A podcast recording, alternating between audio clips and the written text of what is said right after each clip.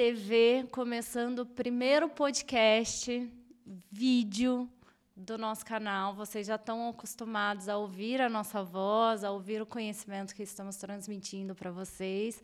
Mas hoje, na sala, eu e o Flávio Lamas, co-host, estamos sentados aqui para conversar com o Marcelo de Souza Castro, que é professor da Unicamp e coordenador da CEPETRO.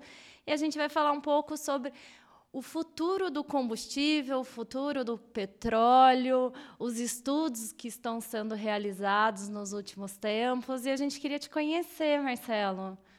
Bom dia, pessoal. É um prazer estar aqui para falar um pouquinho desse tema aqui. Obrigada pelo seu tempo, nosso. viu? Prazer é todo nosso. Eu que agradeço realmente o convite. Uh, bom, eu sou professor da Faculdade de Área Mecânica da Unicamp e estou como coordenador do CEPETRO desde 2020, estou no segundo mandato. O CEPETRO é o Centro de Estudos de Energia e Petróleo, é um centro antigo, foi criado na década de 80, 1987, pela, em conjunto com a Petrobras para a formação de pessoal, é, junto com outras partes da Unicamp voltadas bastante para a área de petróleo. E hoje o nosso foco está em pesquisa, não só na área de petróleo, mas na área de energia como um todo, transição energética, novas energias e tudo mais. Espero poder passar um pouquinho desse conhecimento, conversar um pouquinho com vocês sobre isso e mostrar um pouquinho dessas tendências que a gente tem hoje. Marcelo, isso quer dizer que desde os anos 80 o Brasil já se preocupava em deter maior conhecimento do petróleo, já prevendo que a gente. Vamos lá, pergunta que eu queria fazer de cara. Assim. é, é, qu quanto tempo vai durar o petróleo no planeta Terra Uhum. O que a gente tem de reservas, que vocês pesquisam isso, Sim. quando a gente vai poder imaginar assim, ah, daqui a tanto tempo acaba o petróleo? Tá, é, essa é uma resposta difícil, tá? Pelo seguinte sentido, a gente fala hoje de reservas provadas e reservas econômicas, né, economicamente viáveis, digamos assim, que são aquelas que a gente consegue produzir. Só que quando você pega um reservatório de petróleo, o que a gente chama de fator de recuperação, que é o que a gente consegue produzir com as tecnologias que a gente tem hoje e tudo mais, é, recuperação primária, né, que é aquele furei o poço do filme, né, furei o poço, jorra petróleo. Essa é o que a gente chama de recuperação primária, de uma forma bem geral, e uma recuperação secundária, que a gente coloca tecnologia ali para produzir mais, a gente está falando em torno de 40% só do reservatório. Então fica muito petróleo lá embaixo ainda, porque a gente não tem tecnologia. Tá? Agora, falando de números, tá? E são números um pouco antigos, em 2020, 2020 mais ou menos, desculpa a gente está falando aí de reservas da ordem de 1,5, 1,7 trilhão de barris de óleo. Uh, pegando o nosso consumo aí de 35 milhões de barris de petróleo por ano, 35 bilhões de barris, daí está em torno de 47 anos. Só que a gente está descobrindo petróleo o tempo inteiro. Então a gente teve aí uma descoberta recente, né, a Equinor recentemente, empresa norueguesa descobriu, está, está na mídia em todos os lugares, sim, sim. um novo campo economicamente viável, né, reservas provadas, é, com mais, acho que, alguns bilhões de barris. Isso só no Brasil. A gente tem essa discussão intensa sobre a questão da margem equatorial, que também pode ter muito petróleo. Então, a gente está descobrindo constantemente reservas de petróleo. Então, falar até quando o petróleo vai durar é uma pergunta um pouco, um pouco complexa. Então, a gente ainda vai ter petróleo durante muito tempo. Mas tá? O que vai mudar um pouco é o uso dele. O uso dele. Isso, e a qualidade também, é porque precisa ser investigado, né? Então, a, gente tem, a gente não dá para a gente falar de um petróleo. A gente tem vários é. petróleos. Então, dentro de um mesmo é, reservatório de petróleo, por exemplo, você furar dois poços, tá, próximos um do outro, você pode ter petróleos completamente diferentes, tá? E o petróleo completamente diferente, é, ou petróleos diferentes, né? O que vai impactar para a gente é depois lá na frente, no refino. Para que que aquele petróleo vai servir? Então, já pegando um gancho naquilo que a gente conversou um pouquinho antes sobre pós-sal, pré-sal e tudo, a gente tem um petróleo que a gente chama de petróleo mais leve, um petróleo mais pesado, a gente tem condensado, que é um gás que vira líquido, né? Então, cada tipo de petróleo ele é melhor na hora do refino para determinada coisa. Então, a gente tem ali reservatórios, por exemplo, do pós-sal, não sei se todo mundo está tá, o que é o familiarizado com isso. Por favor, nos conte o que, que, é o poçal. O que é o poçal e o que é o pré-sal. Isso. Então, assim, falando um pouco disso, depois a gente volta para a parte do refino. É, se a gente for, né, estamos na praia, a gente vai para o fundo do mar, para o centro da terra, a gente tem algumas camadas onde essas rochas, reservatórios, esses reservatórios de petróleo estão. Uh, do mar para o fundo da terra, a primeira camada que a gente tem depois de, da água, né, é o que a gente chama de camada de pós-sal. Tá?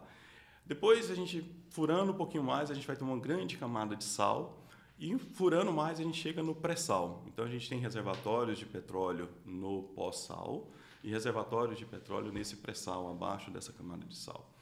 E, em geral, né, não posso falar de todos, mas em geral, os, o petróleo do pós-sal é um petróleo mais pesado, então ele tem cadeias mais pesadas, ele serve para coisas mais asfalto, diesel, óleo combustível, lubrificantes, do que o petróleo do pré-sal, que é um petróleo que ele já tem é, mais leve, então ele vai estar tá aí para gasolina, querosene, gás, gás é, de petróleo, aviação, etc.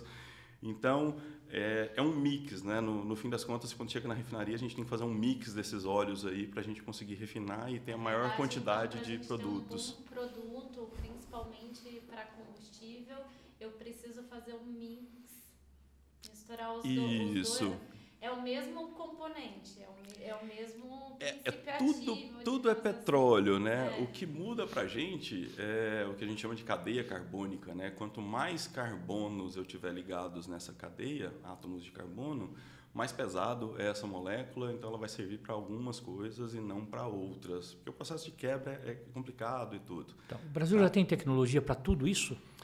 A gente tem tecnologia para tudo isso. A grande questão é que as nossas refinarias elas foram feitas numa época que a gente produzia óleo do pré-sal, do pós-sal. Do pós-sal. Que é um óleo mais pesado. Então, tá. hoje, o que, que a gente, o pessoal está fazendo? Investindo nas refinarias. Né? A gente tem visto aqui, por exemplo, Pauline, aqui perto, está investindo numa planta gigante uh, ah, para aumentar a produção de determinados derivados e aí voltado mais para o petróleo do pré-sal. Não quer dizer que a refinaria não consiga refinar óleo do pré-sal. Ela consegue.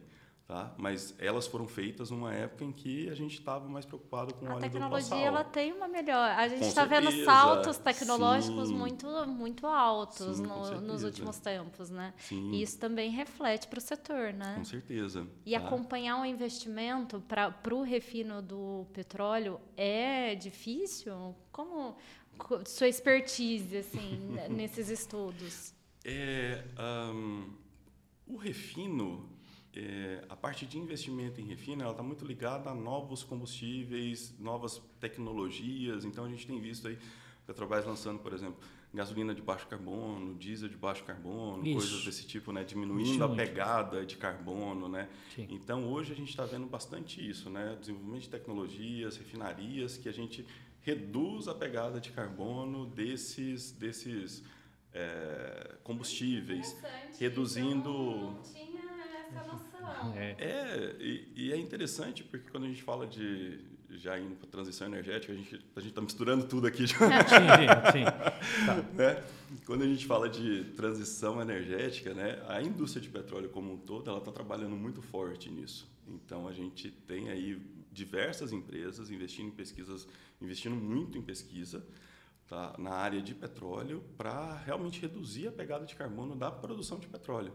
Tá. Porque eu, eu, dei um exemplo para vocês que a gente ainda vai ter petróleo por 50 anos. Na realidade, a gente vai ter petróleo por muito tempo. A gente está descobrindo campos agora que a empresa compra o direito de exploração por 30 anos. Então, assim, é, é interessante para ela que continuar produzindo aquele petróleo para diversos usos. Né? Até na Amazônia tem, vai ter pesquisa, até essa briga lá com o meio ambiente, se pode pesquisar, se não vai, como é que está aquilo, né? Então, essa discussão é uma discussão, acho que complexa, é. digamos assim, porque ela, ela envolve muita coisa. Né? Tem a questão ambiental, que é uma questão muito importante, Sim. muito complexa. Tem toda uma questão de desenvolvimento de tecnologia para produzir petróleo naquela região. É, a gente tem o fator que do lado, né, a gente está falando ali Guiana Francesa, Suriname, Guiana, eles já já estão produzindo petróleo naquela região com, com, reservas bem grandes também. Então assim é, é, sempre um balanço, né? Eu acho que qualquer produção mineral é um balanço, né? A mineração como um todo também tem que ser um balanço entre a parte ambiental, parte econômica, social e tudo. Então acho que tudo isso tem que ser visto em conjunto para a gente definir, né? Porque, na realidade, se a gente for olhar, já existem poços naquela região. A Petrobras vem furando poços naquela região desde a década de 70. Ah. É, já existem. Então, acho que, não sei se isso é muito comentado, mas já existem poços lá naquela região desde a década de 70. Nunca acharam, acho que, se não me engano, nunca acharam petróleo, mas agora tem em uma outra região. Então, enfim, mas essa é uma discussão que eu acho que deixar para os ministérios, para o pessoal, que eles entendem mais essas coisas. Mas eu, eu queria dizer uma, uma, uma, posição assim, olha. Sim. O revendedor de combustíveis que estiver nos assistindo, uhum. né? é, ele pode pensar assim, bom, o petróleo está acabando, tal. Agora estão falando, os carros já têm carros elétricos, tal, que a gente vai comentar daqui a pouco, tal, né?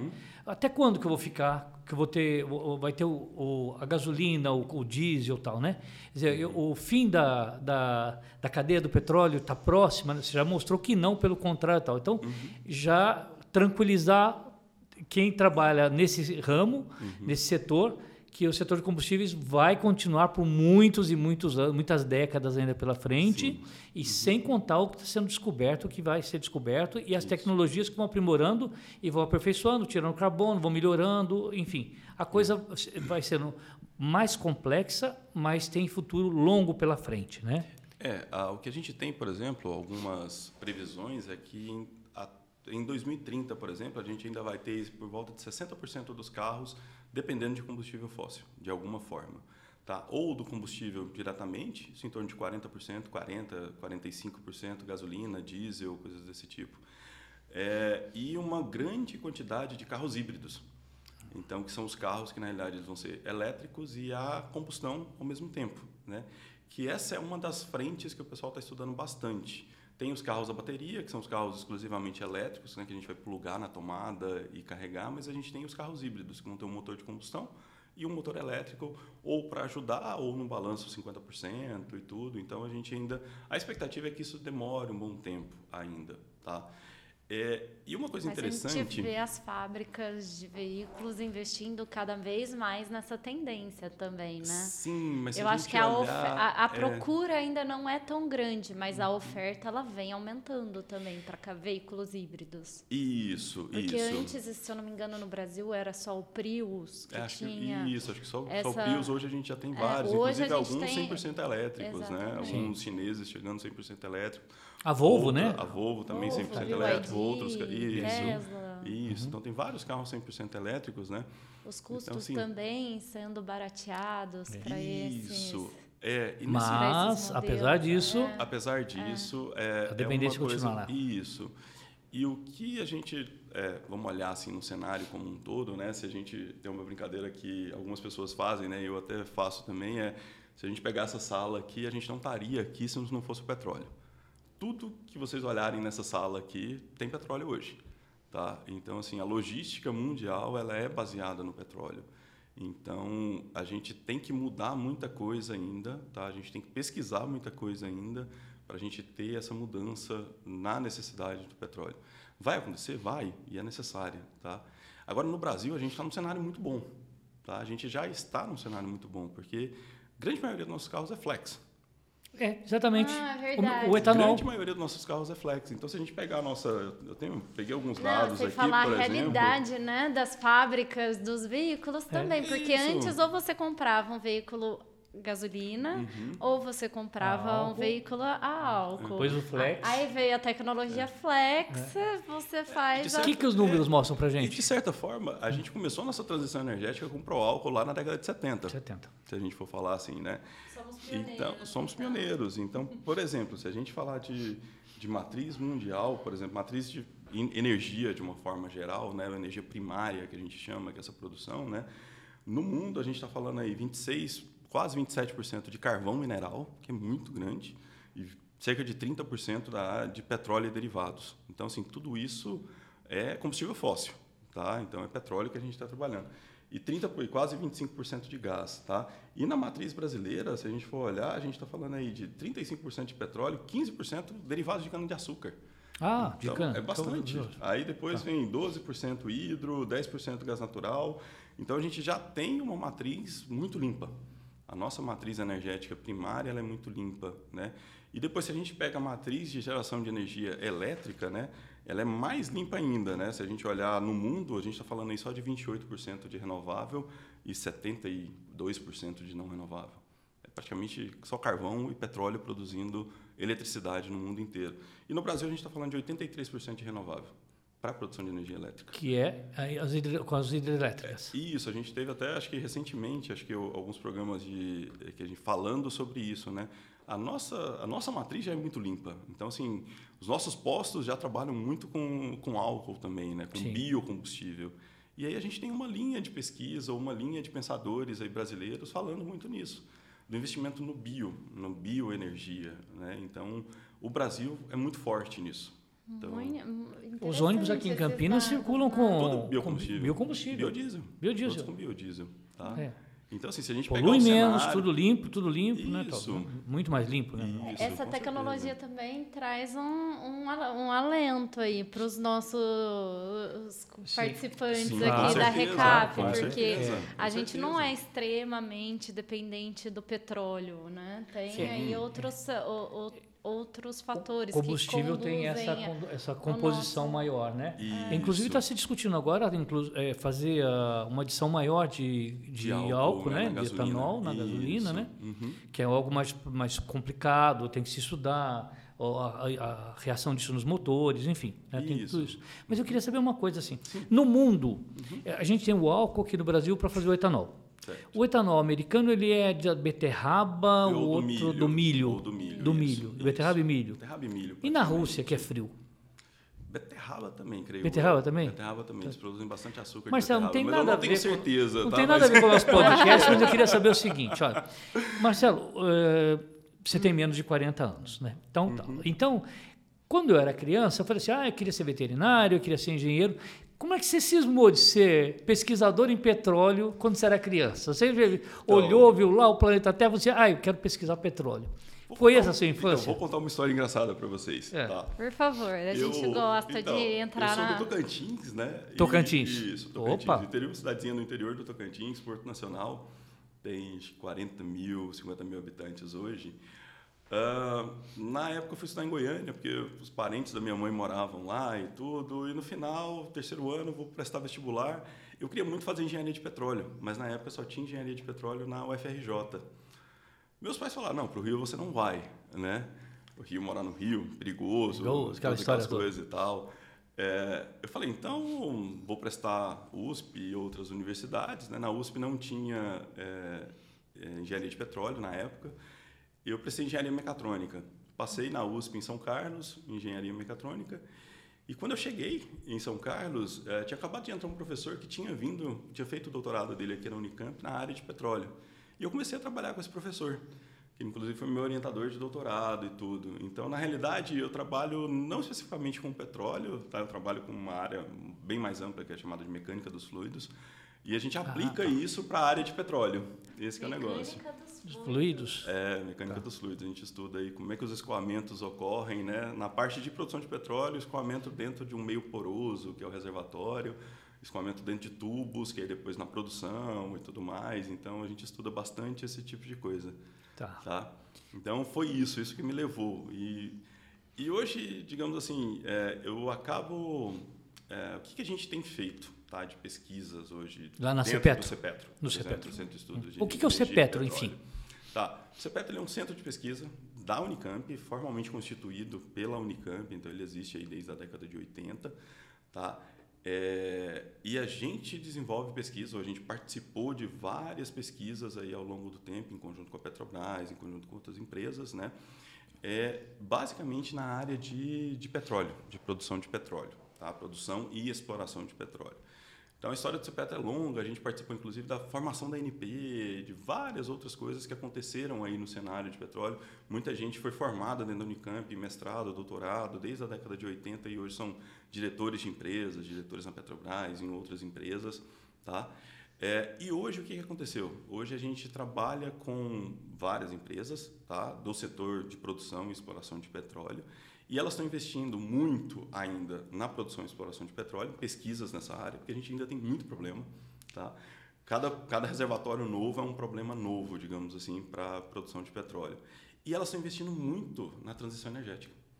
Então a gente tem o petróleo financiando pesquisas na área de transição energética. Então a gente tem pesquisas aí na área de novas baterias, eh, células combustível, eh, a energia solar, energia eólica, hidrogênio, hidrogênio verde, hidrogênio azul, eh, novos materiais, enfim, usos de todos essas- esses materiais, mobilidade urbana também, é, é, smart grids, enfim, a, A- área de Acontece petróleo. que o petróleo acaba abraçando também Isso. todas as matrizes Isso. energéticas Porque novas. As empresas de petróleo hoje não são mais empresas de petróleo, elas são empresas de energia. A de energia. Elas o conceito de. de energia. eh, Não é mais o petróleo, é energia, de uma. no é, amplo tem que englobar tudo isso, é, né? É energia no amplo senso. Então, todas elas, se você olhar, já estão produzindo energia elétrica por solar, eólica. Tá. Então, e estão investindo muito. Bio, biocombustíveis, né? A gente tem aí a Shell, Raizen, né? investindo bastante na parte de, de biocombustíveis. Então, todas essas empresas já são empresas de energia no amplo senso. Então, a gente usa recursos aí vindos da área de petróleo para financiar pesquisas para essa transição energética. Porque elas observam já, ó, a gente precisa estar nesse cenário aqui também. Né? Vamos estar dos dois, na realidade. Né? A gente vai continuar produzindo petróleo, a gente vai precisar de petróleo por muito tempo. Né? Eu falei aqui, nessa sala, todo Sim. mundo, tudo praticamente Tudo, tem é. petróleo. A nossa logística mundial é muito baseada no petróleo ainda, né? totalmente, praticamente tudo é baseado no petróleo. E a indústria como um todo, se a gente for olhar, até mesmo um carro elétrico, tá? Se a gente olhar um carro elétrico, a gente vai ter uma porcentagem bem grande de derivados de petróleo. Sim. Plástico, borracha, Tá.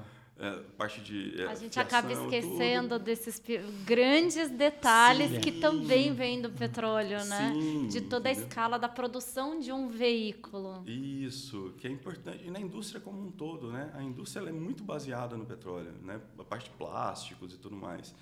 Então, na Até na alimentação você tem também as plantas para crescer, a gente precisa do- dos adubos. Adubo, É. que vem, é, verniz para madeira, Verniz pra a madeira, própria tudo. madeira. É, me si, corrija se eu tudo. estiver errada, por favor, mas o próprio fluido do freio, Sim. do Sim, óleo, sim. eles ainda são produtos que estão Sim, tudo. tudo. né, dentro Sim. dos postos de combustível. Marcelo, o que vai ser a segunda opção no planeta eh, nos próximos anos? É a, a eletricidade, seu carro elétrico, ou a matriz elétrica, ou a gente pensaria em biodiesel, em, em biocombustíveis, eh, alguma outra coisa assim? De uma forma geral, o que eu vejo, o que eu tenho ouvido falar bastante de pesquisadores e tudo, é a gente vai estar ali, a primeira vai ser os carros a combustão mesmo, Sim. e o segundo são os carros é, híbridos, né, que a Híbridos. gente comentou, né, Tá. híbridos. E aí híbrido tanto faz, biocombustível ou combustível derivado de petróleo, mas o carro híbrido que vem do- dos dois lados, tá?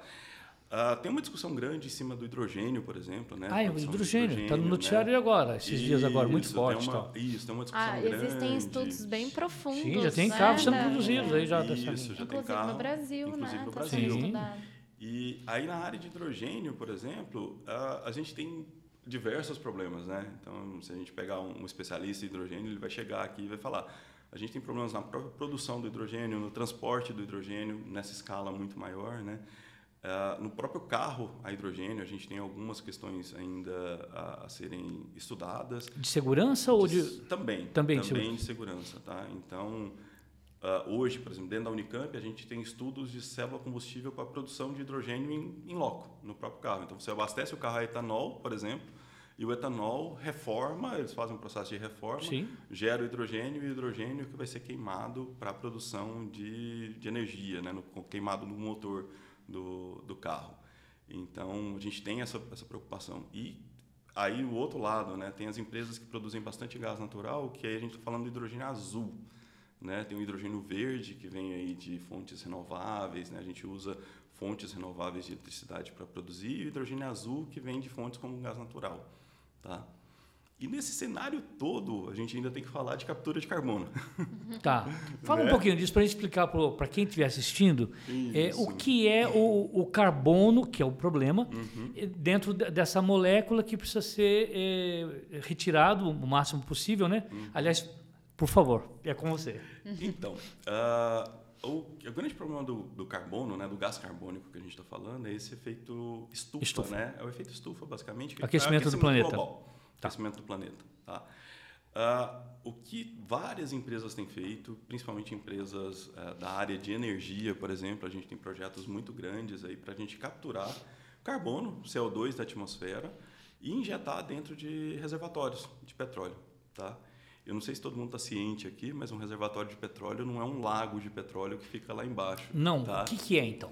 Você tem a camada, tem lá o mar, você tem a- o pós-sal, o pré-sal, e aí Isso. como é que é aquilo ali?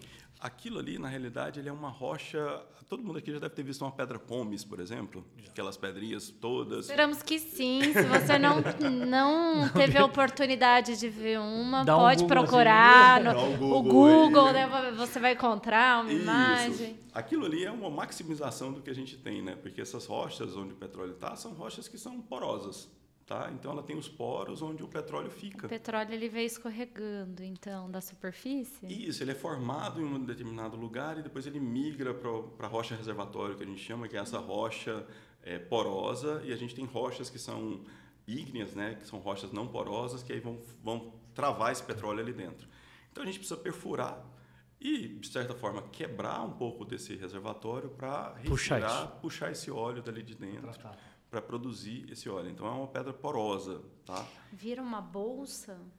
Ou ele só fica as pedrinhas mesmo, um trançado, só para tentar desenhar vai ficar um assim, como- tirou o petróleo, vai ficar um buraco É, lá embaixo, é daí a terra fuga e tal. Ele É. é preenchido, né? A gente tem que preencher isso. Porque, Ele assim, é bem, bem o formato mesmo da, da, da pedra Isso, é o mesmo. formato da pedra Tá. mesmo. A gente vai ter um, um- um poço que é perfurado, como um poço de, de água normal, não um furo, tá? Eu e se a gente olhar, ali a gente fura aí e a água... é, Ah, vai ocupando vem- espaço. e a água ocupa espaço. Ele vem Depois acumulando tem- ali é, e faz a retirada. Isso, Tá. em geral, você tem um aquífero, esse aquífero vai tomando o espaço do, Tá. do petróleo, tá?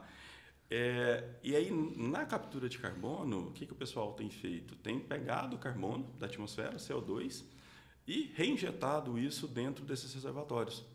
Então, isso faz com que a gente diminua a porcentagem de CO2 na atmosfera, reduzindo, por exemplo, a pegada de carbono da produção de petróleo.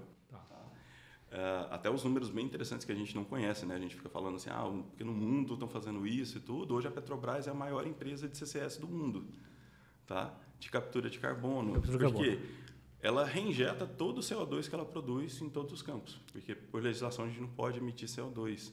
Então ela pega e reinjeta isso dentro do reservatório. de Captura de novo, já, já, já prende novamente esse carbono. Isso, no, isso, já prende esse carbono de novo lá Ok, dentro do reservatório. reservatórios. E isso é interessante por dois, dois, eh, dois lados. Né? Tem a própria captura, você não libera isso na atmosfera. Você reduz a pegada de carbono da produção de petróleo e você melhora a produção de petróleo, por incrível que pareça. Então, injetar carbono, injetar CO2 dentro do nos reservatório é interessante por causa disso. Você aumenta a produtividade do reservatório. Tá? Então, o pessoal trabalha em várias frentes aí. Então, isso é bem, bem interessante. Tanto no pós-sal quanto no pré-sal pré-sal. tem essa, inje Essa injeção. injeção. Tá. Isso. Essa a é- gente injeta várias coisas, né? O pessoal injeta várias coisas. Injeta água, água salina, por exemplo, injeta CO2, injeta gás natural, injeta outras coisas.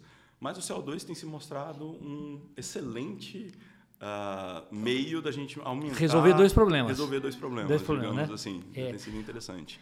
Marcelo, como estão as pesquisas na Unicamp do, a respeito de petróleo hoje? Como que vai ser o futuro?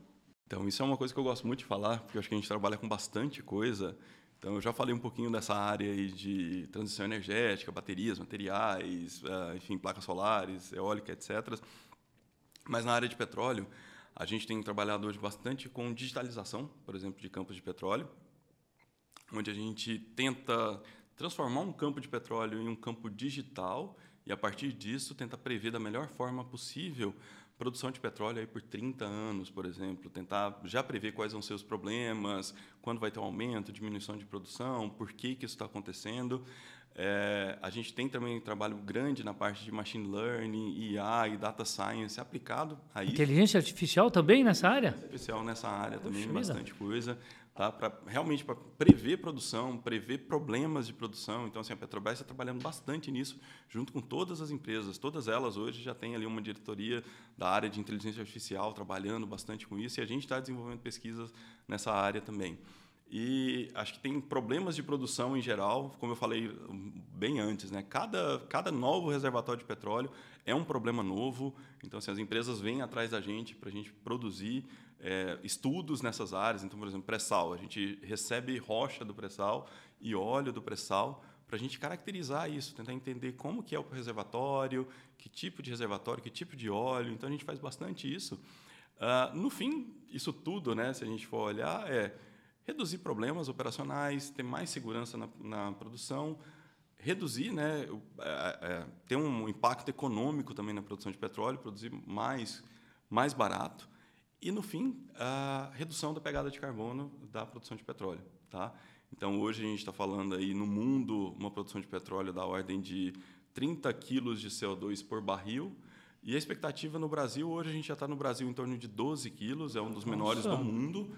A nossa expectativa hoje é chegar a 6, 6 quilos de CO2 por barril, por barril. de petróleo no mundo, com todos esses processos né, que eu já falei, reinjeção de, de carbono, etc.